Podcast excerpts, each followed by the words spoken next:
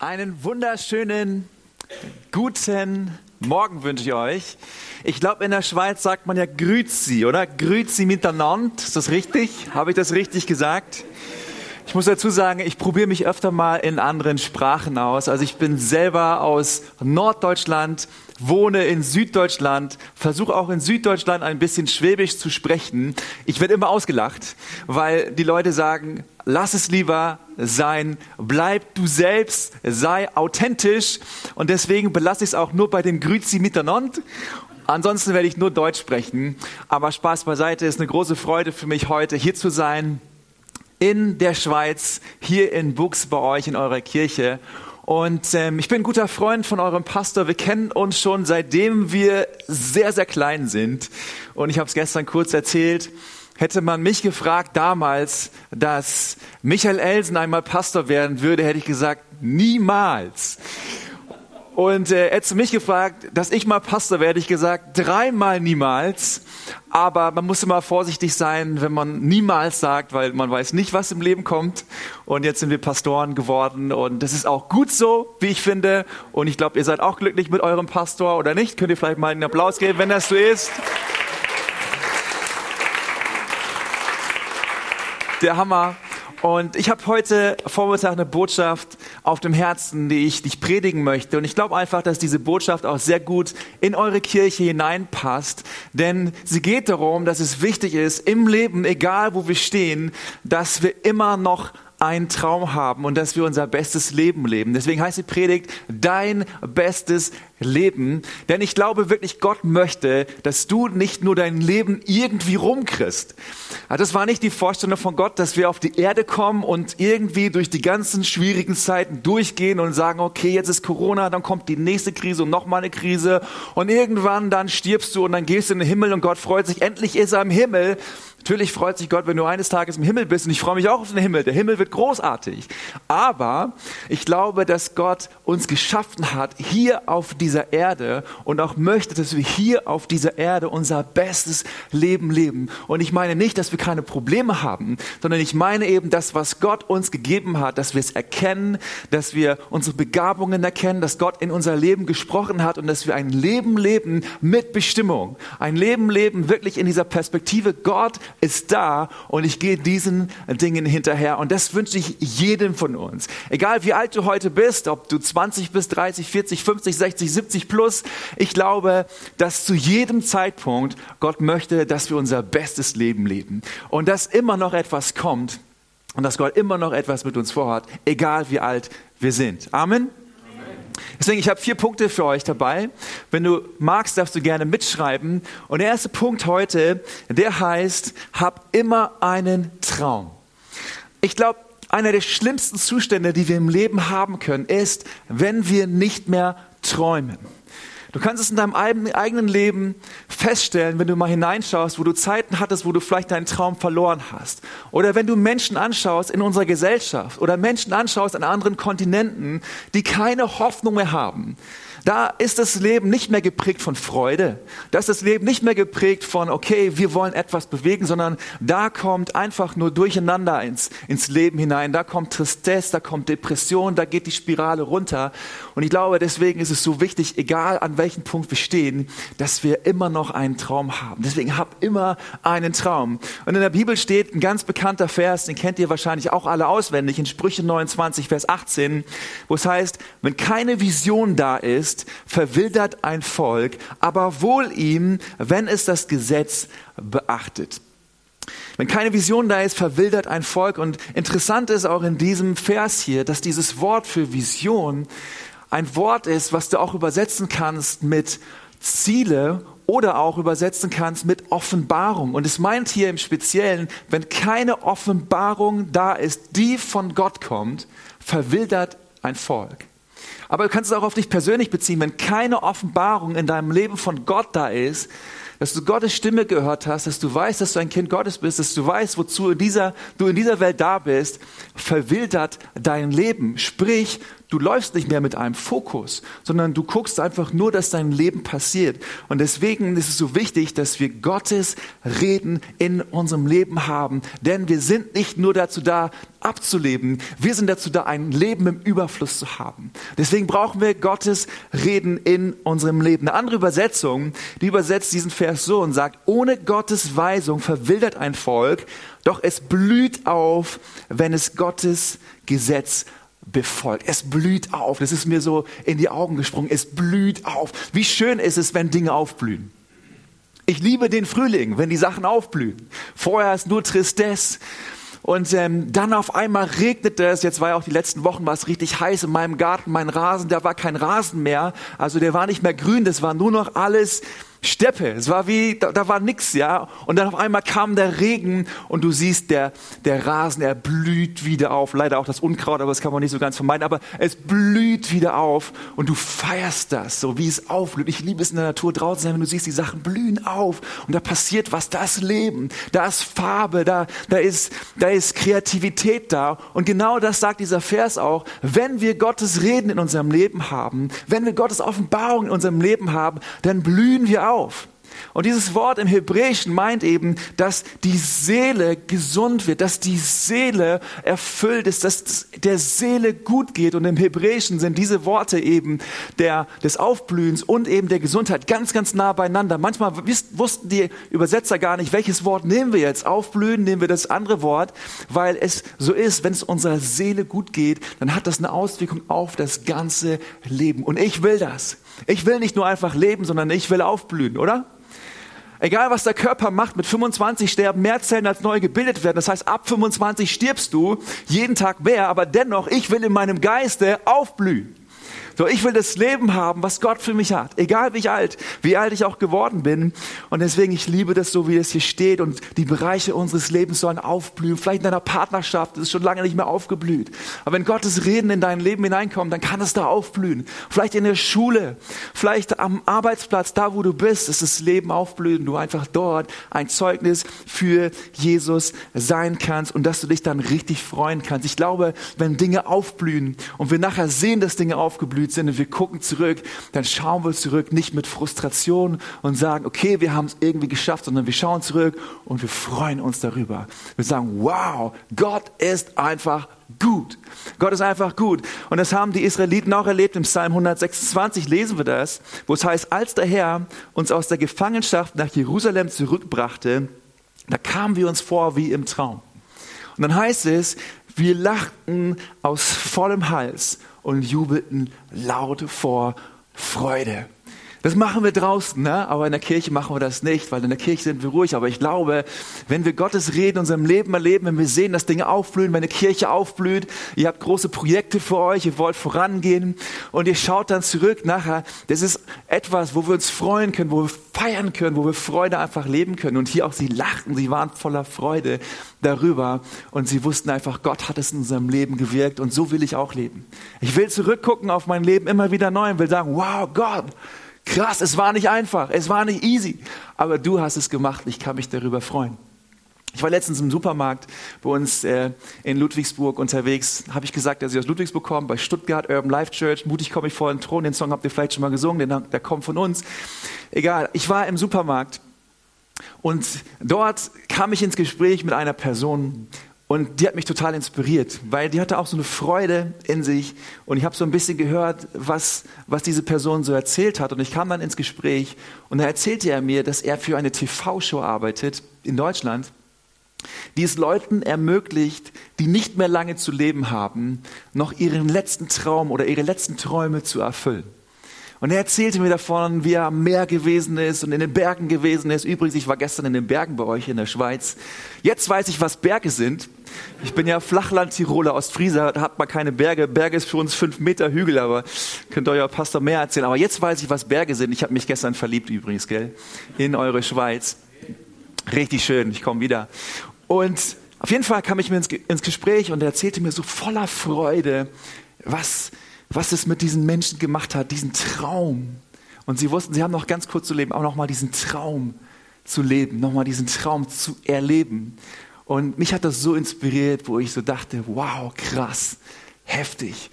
wo ich mich aber auch so gefragt habe, warum ist das so, dass wenn Menschen kurz vorm Sterben sind, sie dann sagen vielleicht, ja, ich will das nochmal erleben.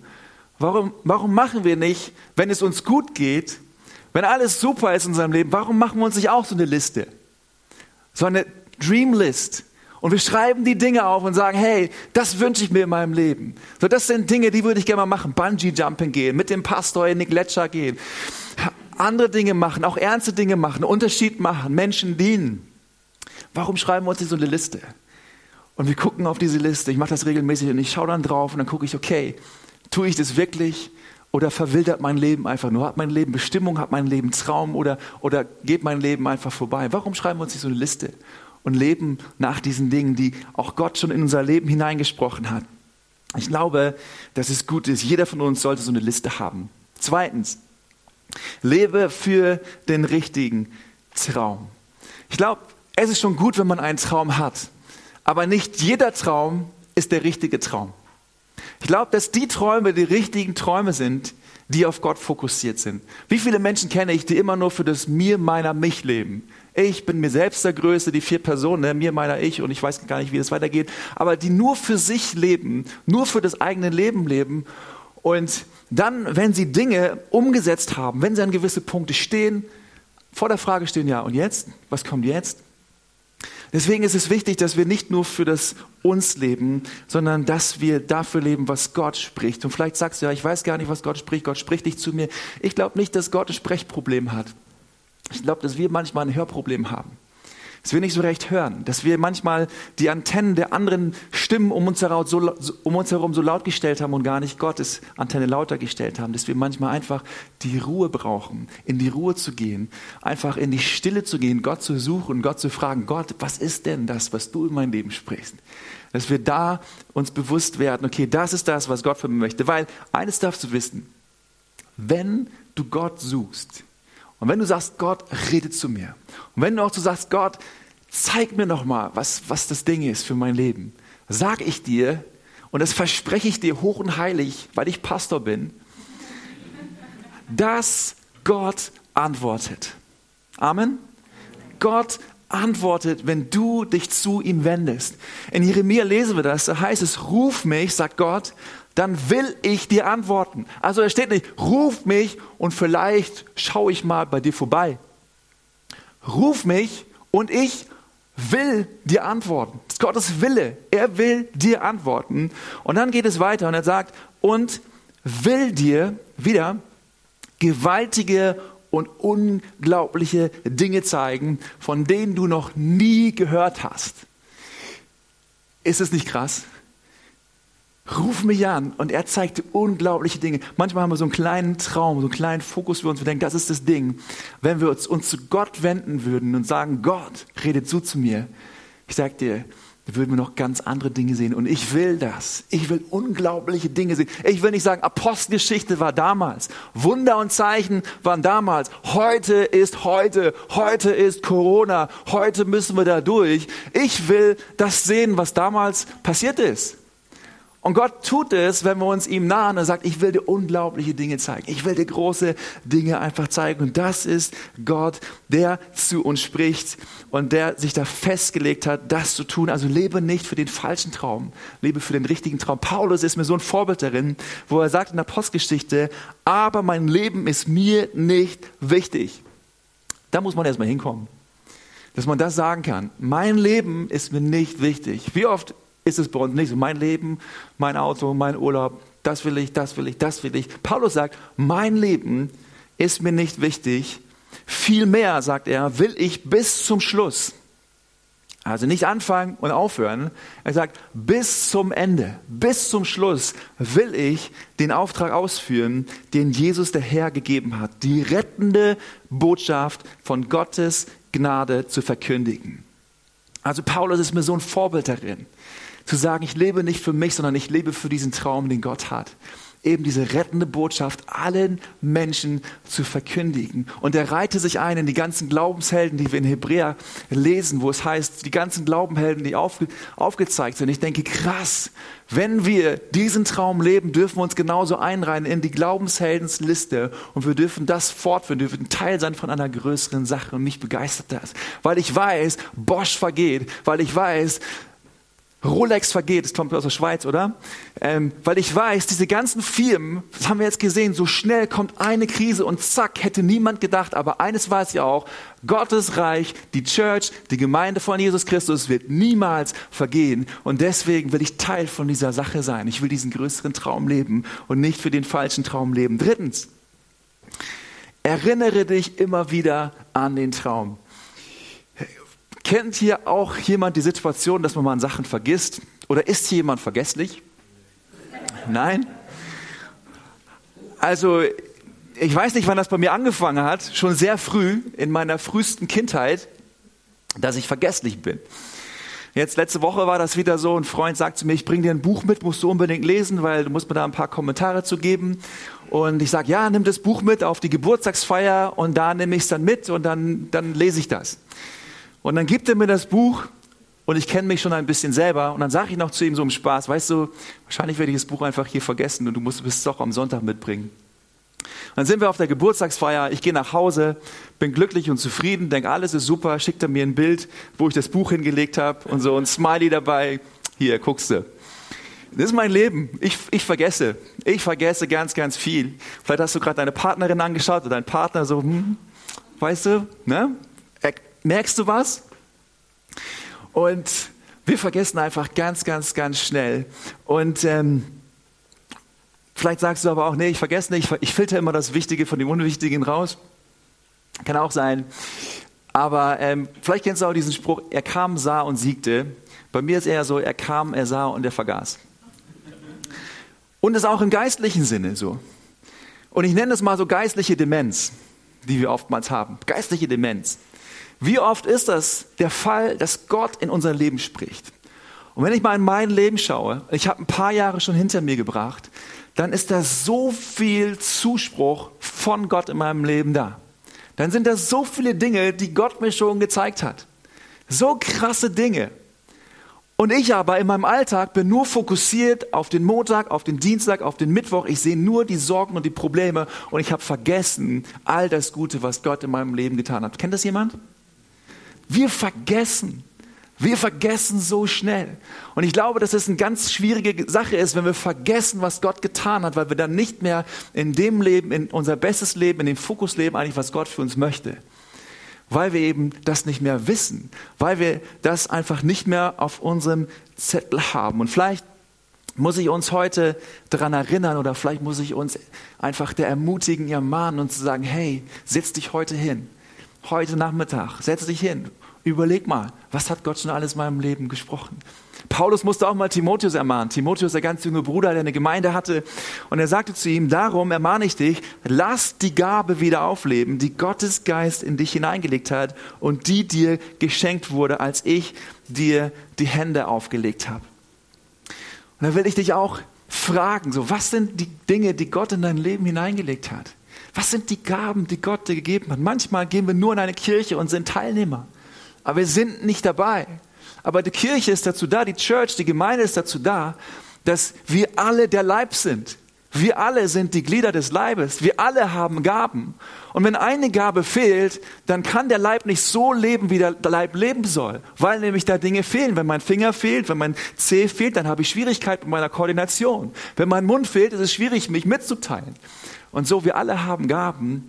Und manchmal müssen wir uns daran erinnern, was ist meine Gabe? So, wo bin ich zu Hause? Wo ist mein Platz? Wie kann ich meine Gabe einbringen? Auch in der Church, wie kann ich ein Teil davon sein? Und Paulus sagt, hey, ich, ich will dich daran erinnern, was deine Gabe ist, dass du anfängst, in der Gabe zu dienen. Und ich will dich auch daran erinnern, was der Traum ist, dass du wirklich fokussierst, was eben ich in deinem Leben gesprochen habe, damit du es tust und damit du es lebst. Und deswegen vielleicht auch heute will ich dir sagen, es ist Zeit, das wieder zu sehen. Es ist Zeit, das zu reaktivieren. Es ist Zeit, aktiv zu werden. Aktiv zu sein für Jesus, oder? Gott schickt ja nicht in Rente, sondern solange wir da sind, dass wir das, was wir haben, gibt es das in der Schweiz?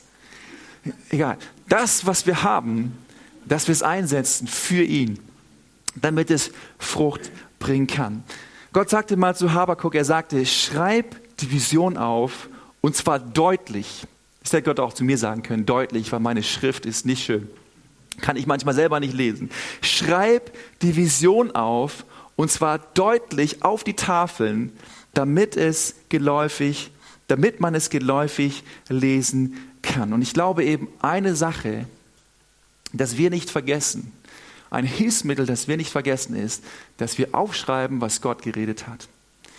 Wenn du mal überlegst, die Worte deines Partners und deiner Partnerin, wenn du richtig verliebt und verknallt bist, dann hängst du an den Lippen von deiner Partnerin und von deinem Partner. Du jedes Wort, also wenn es positiv ist, wenn es negativ ist, hörst du weg, ne? geht weg. Filterst ja immer wichtig und unwichtig. Aber wenn es positiv ist, du hörst und du, du, du saugst es auf und es geht in dein Herz rein. Und ich denke mir, die Worte von Gott sind noch viel kostbarer als die Worte jedes einzelnen Menschen, oder? Und wenn diese Worte Gott doch, der große, allmächtige Gott, der die Gletscher geschaffen hat, der die Meere geschaffen hat, wenn dieser große Gott zu mir, kleine Ameise, spricht, dann will ich das doch, will ich sagen, wow Gott, du sprichst zu mir, ich will das wertschätzen, ich will das aufschreiben. Deswegen gegen das Vergessen hilft das Aufschreiben, dass wir Gottes Wort aufschreiben, dass wir uns erinnern, immer wieder zurückgucken. Wenn wir dann nachher an Punkte gekommen sind, dass wir zurückschauen können, wie das Volk Israel, und dass wir uns freuen können, dass wir sagen können, wow, wir haben unser bestes Leben gelebt. Wir sind am Ball geblieben. Und viertens und letztens, und zwar Träume Gottes Traum.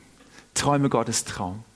Ich glaube, dass Dinge, die wir selber uns vornehmen, Träume, die wir selber für uns haben, wo wir dastehen und sagen, ganz einfach, und im Schwabenland ist es so, man plant sein ganzes Leben. Ne? Von der frühesten Jugend bis zur Rente hast du schon geplant, hast schon geplant, wo du dein Häuschen baust und wie deine Frau aussehen soll, wie deine Kinder sein sollen. War alles geplant, durchgestylt.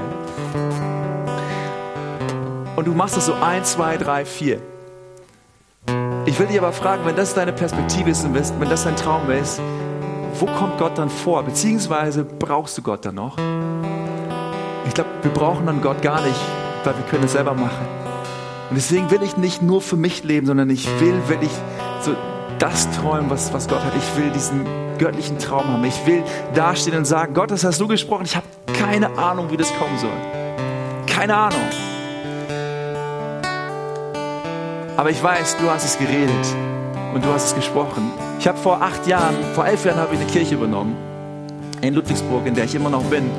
Und es waren 25 ältere Menschen, alle älter als ich, 70 plus, bin da jetzt auch fast so, nicht ganz, aber auf dem Weg dahin, 70 plus. Und Gott hat zu mir geredet und hat gesagt, hier will ich mich offenbaren. Hier werden ganz viele junge Menschen kommen. Dieser Ort wird leben. Und ich stand so da und gesagt, okay Gott, du hast es geredet, ich glaube das, ich habe keine Ahnung, wie das kommen soll. Ich weiß es nicht, ich weiß nicht, was ich machen soll. Aber ich will daran festhalten und ich will diesem Ziel entgegenleben. Ich will mein bestes Leben leben. Und was soll ich sagen? Gott hat Stück für Stück für Stück Dinge getan. Ich will nicht sagen, dass es mein leichtestes Leben war, aber es ist mein bestes Leben. Und dass Gott Dinge verändert hat, Kultur verändert hat. Und dass diese Kirche gewachsen ist. Erstmal kamen junge Menschen dazu, dann waren wir 70 plus und 20 plus. Dazwischen gab es gar nichts. Wir sind immer mehr gewachsen Menschen haben sich bekehrt. Und jetzt sind wir eine Kirche mit ungefähr 600, 700 Leuten. Und, und dieser Ort lebt. Und hättest du mich damals gefragt, heute stehe ich da und sage, wow, heftig, ich, ich freue mich darüber. Und damals hätte ich gesagt, Gott, ich habe keine Ahnung, wie du das machen kannst. Aber wenn du das geredet hast, dann weiß ich, du hast einen Plan. Und ich sagte, da erlebst du die Wunder Gottes und deswegen will ich dich herausfordern, egal wie alt du bist, egal was du schon erlebt hast, egal wie satt du bist, ein schlimmer Zustand, wenn wir satt sind, dass du einen Hunger hast und sagst, Gott, ich will deinen Traum leben. Egal, egal was war, egal was kommt. Ich weiß, du bist treu. Ich will schließen mit einer Geschichte, und zwar lesen wir die in Markus 8. Und da ist Jesus unterwegs und er heilt diesen Blinden. Ich lese es kurz vor, es heißt, als sie nach Bethsaida kamen, brachten die Leute einen Blinden zu Jesus und sie baten ihn, den Mann zu berühren und ihn zu heilen. ist immer ganz cool, wenn, wenn wir Jesus seinen Job erklären. Ne? Jesus macht das und das, so und so. Aber hier war es so. Sie sagten, hey, berühre ihn und dadurch wird er bestimmt geheilt. Und sagt, unser Freund ist blind, mach es bitte so und heile ihn. Und dann heißt es, Jesus nahm den Blinden bei der Hand, führte ihn aus dem Dorf hinaus. Dann strich er etwas Speichel auf seine Augen. Das klingt immer ganz schön. Eigentlich steht hier wörtlich, Jesus spuckte ihm in die Augen. So. Also so ein Wunder von Jesus, ja herrlich. So, Jesus heile mich. Das war ein bisschen rustikaler damals. Ja, nicht so, ja, Corona-Style, so Hände drei Meter entfernt auflegen. Hey, mal richtig hochgezogen. Bam. Also Jesus, er spuckte ihm hier in die Augen. Und dann legte er ihm die Hände auf und fragt, kannst du etwas sehen? Und der Blinde sagt, ich sehe was, aber ich sehe so die, die Menschen wie Bäume. Und dann heißt es aber, da legte Jesus ihm noch einmal die Hände auf die Augen. Jetzt sah der Mann deutlich, er war geheilt und konnte alles genau erkennen. Und das finde ich so Hammer an unserem Gott, dass Gott ein Gott ist, der auch die Dinge noch einmal tut. Egal was in unserem Leben war, vielleicht hast du Gottes Weg verlassen. Vielleicht hast du Dinge getan, die nicht gut waren. Vielleicht sind Schicksalsschläge in deinem Leben gekommen, die dich weggebracht haben von diesem Ziel, diesen Traum, vielleicht zu vergessen. Aber Gott ist der Gott, der noch einmal spricht. Amen. Und vielleicht auch heute Morgen spricht er noch einmal zu dir. Noch einmal erinnert er dich an den Traum. Noch einmal sagt er zu dir, hey, leb nicht nur irgendwie so, sondern leb dein bestes Leben. Und genauso auch glaube ich, wenn wir sagen, okay Gott, okay, ich will das tun, ich will noch einmal mich dir zuwenden, dass Gott zu uns spricht, dass er uns gewaltige Dinge zeigt und dass wir unser bestes Leben leben, ein Leben voller Bestimmung, ein Leben voller Hoffnung, ein Leben voller Träume. Und das ist mein Wunsch für dich, das ist mein Wunsch für uns, das ist mein Wunsch für diese Church, dass diese Church eine Church ist, die einfach diesen Traum lebt, den Gott hat. Und es wird passieren, wenn du in dieser Perspektive lebst, dass Gott redet, dass Gott großartige Dinge macht. Glaubst du das? Ich glaube das. Wollen wir gemeinsam aufstehen und ich möchte beten. Und wenn du magst, darfst du gerne deine Augen schließen. Und ich möchte einfach beten dafür, dass es heute Morgen neuer Glaube in dir entsteht. Ich möchte beten dafür, dass Gott zu dir spricht, dass Gott dich erinnert und dass Gott dein Leben einfach in einer Perspektive aufleben lässt, aufblühen lässt, dass du sagen kannst, wow, es ist, es ist der Hammer, mit Gott zu leben. Und Gott, dafür danke ich dir heute Morgen, dass du zu uns gesprochen hast. Ich danke dir dafür, dass du treu bist. Danke dafür, dass du gut bist. Danke dafür, dass du nur gute Gedanken für jeden Einzelnen von uns hast. Gott, ich, ich bete in diesem Moment, dass du, dass du Menschen erinnerst an die Dinge, die du gesprochen hast. Gott, ich möchte dich bitten, wenn Menschen da sind, die keinen Traum mehr haben, die keine Hoffnung mehr haben, dass du neu kommst mit deiner Perspektive. Ich bete darum, dass wir unser Leben auf dich ausrichten, dass wir ein Leben leben und erleben dürfen, egal wo wir stehen, es blüht auf und du bist da und du schenkst das Wachstum. Du schenkst die guten Prozesse, die uns dahin bringen, dass wir dir gefallen. Und dafür danke ich dir, Jesus, du bist gut und du bist treu und du erneuerst die Dinge. Und wir freuen uns auf all das, was kommt, auf all das, was du tun willst. Du sollst gelobt sein und erhoben sein in deinem Namen, Jesus. Amen. Amen.